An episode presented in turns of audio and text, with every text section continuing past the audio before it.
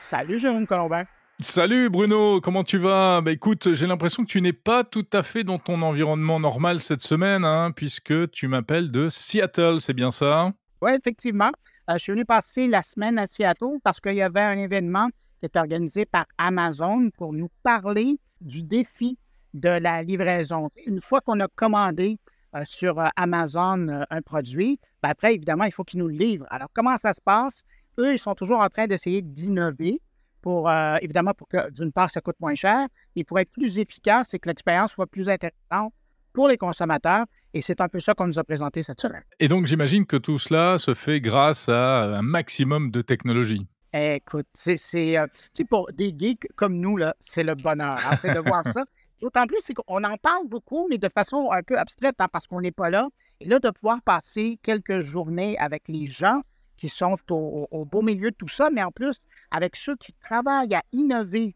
Euh, on a visité des laboratoires, on a rencontré des, ingénieurs. Et euh, là-dedans, moi, pour vraiment être très concret, là, euh, moi, ce que je retiens, il y, a, par exemple, il y a deux robots qu'on a, a croisés littéralement. il y en a un qui s'appelle Hercule. Et c'est quand on voit des images des grands centres de distribution d'Amazon, il y a toujours ces grandes tours en étagère qui, où on place des produits.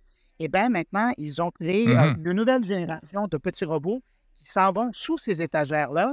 Et euh, c'est tellement précis et c'est tellement intelligent comme utilisation et efficace qu'ils arrivent à être plus performants de 25% mmh dans, toute l'opération. Imagine. Puis l'autre robot. Mais pardon, Bruno, pardon de t'interrompre. C'est toujours euh, les petits robots qu'on connaît, qu'on a vu beaucoup maintenant, qu'on a vu beaucoup en vidéo, qui ressemblent un peu à des aspirateurs robots, c'est ça? Exactement ça, oui. Je n'aurais pas mieux euh, écrit la chose. Et puis, l'autre robot qui vraiment marque l'imaginaire, c'est Digit. Et là, c'est vraiment un, Android sur deux pattes. Euh, je veux dire un Android. C'est un droïde sur deux pattes.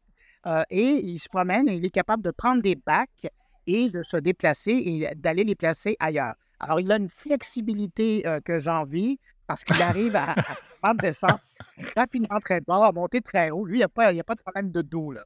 Et euh, alors, il est capable de faire ça. Et ils sont même capables, et c'était bien parce que normalement, quand on regarde des droïdes, ils sont toujours tout seuls. Mais là, il y en avait plusieurs qui travaillaient ensemble et on voyait qu'ils arrivaient à gérer leur temps. Évidemment, tout ça est contrôlé par ordinateur, par intelligence artificielle. Et c'est là qu'on voit jusqu'où on peut se rendre pour arriver à peaufiner. Mais évidemment, la question qui est soulevée là-dedans, c'est que s'il y a des robots qui font ce boulot-là, c'est-à-dire qu'il y a des humains qui ne le feront pas. Hmm. Et quand on soulève cette question-là avec les gens d'Amazon, ils disent non, ça, les robots, c'est pour travailler avec les humains. Et les humains, ben, on va leur permettre d'avoir plus de temps pour faire des trucs plus intéressants que de se promener avec des bacs. Oui, bon, ça c'est un peu toujours l'argumentaire. Hein. Euh, moi, euh, c'est ce que je dis à mes amis quand euh, ils me parlent de robots, mais au fond de moi, je sais que c'est pas vrai.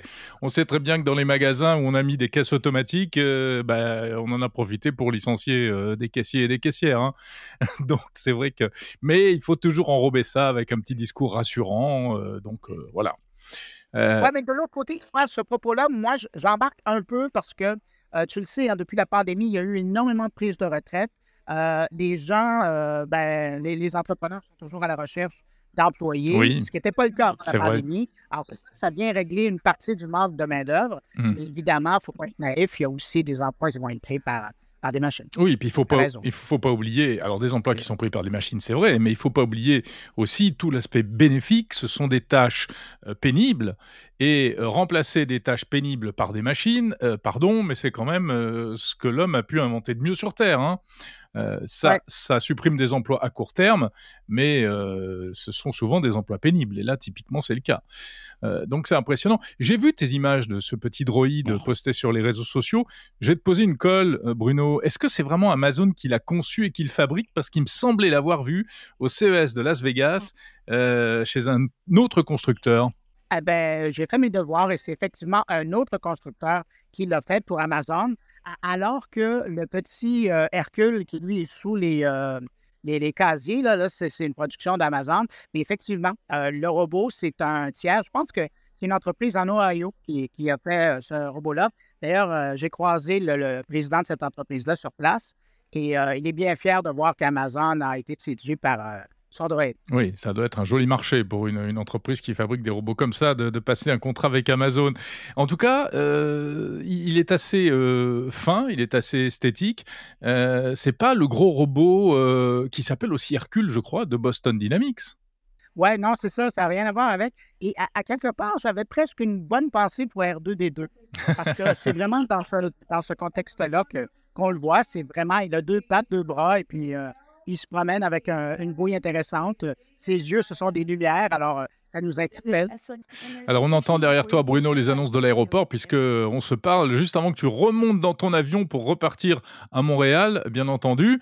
Euh, et donc, euh, est-ce que véritablement tu sens qu'Amazon reste à la pointe en matière de, technologie pour le commerce et le e-commerce aujourd'hui? Ben oui, justement, après avoir passé une semaine comme ça à parler avec les ingénieurs, les gens qui sont dans le développement des solutions, euh, on voit que, un, eux, pour des raisons commerciales, ils veulent être en avant de la parade, mais c'est aussi dans l'ADN d'Amazon maintenant de faire de la recherche. Puis il y a une composante importante, hein, c'est quand même euh, AWS, c'est pas tellement loin, euh, c'est l'autre porte à côté, et c'est tout l'info c'est toute la puissance de calcul, et tu peux être sûr qu'Amazon en profite aussi. Alors, ils sont les premiers clients de, de, AWS et puis en profite euh, allègrement pour euh, tout ce qui est calcul, euh, tout ce qui est puissance de, production informatique. Alors, ça, ça, fait un, commerçant musclé.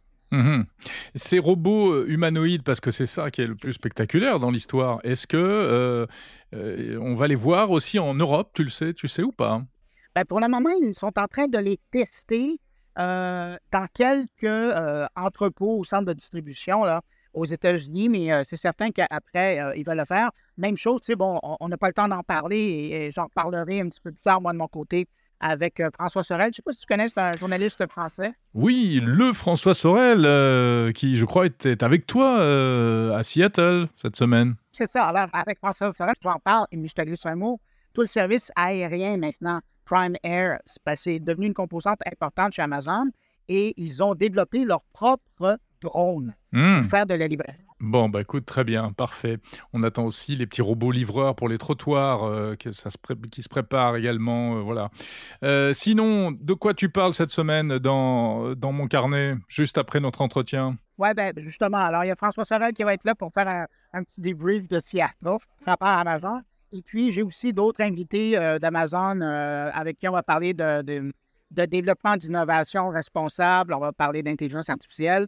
Et puis, ben, il y a mes collaborateurs habituels qui vont avec ça. Mais toi, de ton côté, tu parles de quoi là après? Ah bah écoute, moi je parle d'une start-up euh, franco-américaine euh, assez originale euh, qui s'appelle Constant Place, qui est montée par un monsieur qui s'appelle Luc Julia, qui est pas un inconnu, avec un autre qui s'appelle Freddy Mini également. Et c'est un truc de fou. Ils vont proposer qu'on vende nos données personnelles à des publicitaires plutôt que de se faire spammer gratuitement. L'idée, c'est qu'on paye pour recevoir de la pub et pour eux, c'est l'avenir du marketing. Voilà, c'est assez incroyable. Sinon, on parle aussi de 5G et de cyber-malveillance, en l'occurrence euh, la sextorsion, euh, le chantage aux images euh, sexuelles. Ah, tu fais vraiment fort cette semaine, hein? Bah écoute, on essaye chacun de notre côté de faire au mieux pour nos auditeurs, mon cher Bruno. Bon, ben, d'ailleurs, en parlant des auditeurs, ben, je salue les tiens. et je salue les, tiens. Et... et bon retour, bon vol vers Montréal. Salut Bruno. Allez, salut.